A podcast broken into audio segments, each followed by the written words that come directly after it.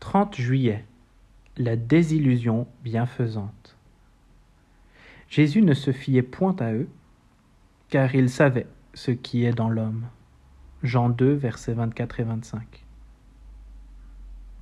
Après une désillusion, je ne me trompe plus sur le compte des autres. Je suis sur mes gardes, au risque de devenir cynique, dur, plus sévère que de raison.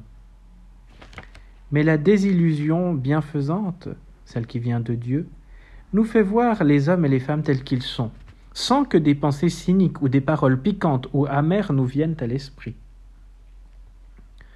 Beaucoup de nos malheurs viennent des illusions que nous nous faisons. Nous ne nous comportons pas avec les autres d'après ce qu'ils sont véritablement, mais d'après les idées que nous nous faisons à leur sujet.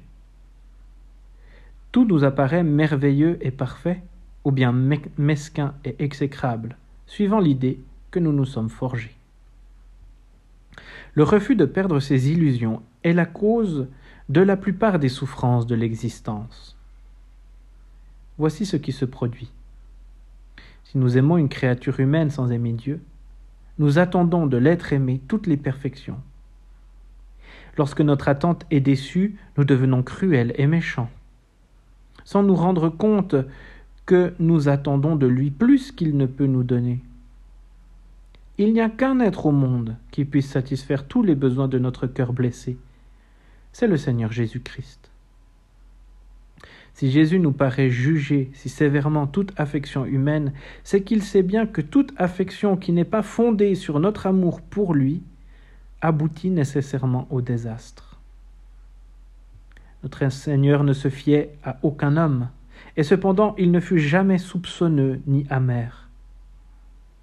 Sa confiance en Dieu et en sa grâce était telle qu'il ne désespérait de personne. Par contre, si nous plaçons notre confiance dans les hommes, nous en arriverons à désespérer de tous.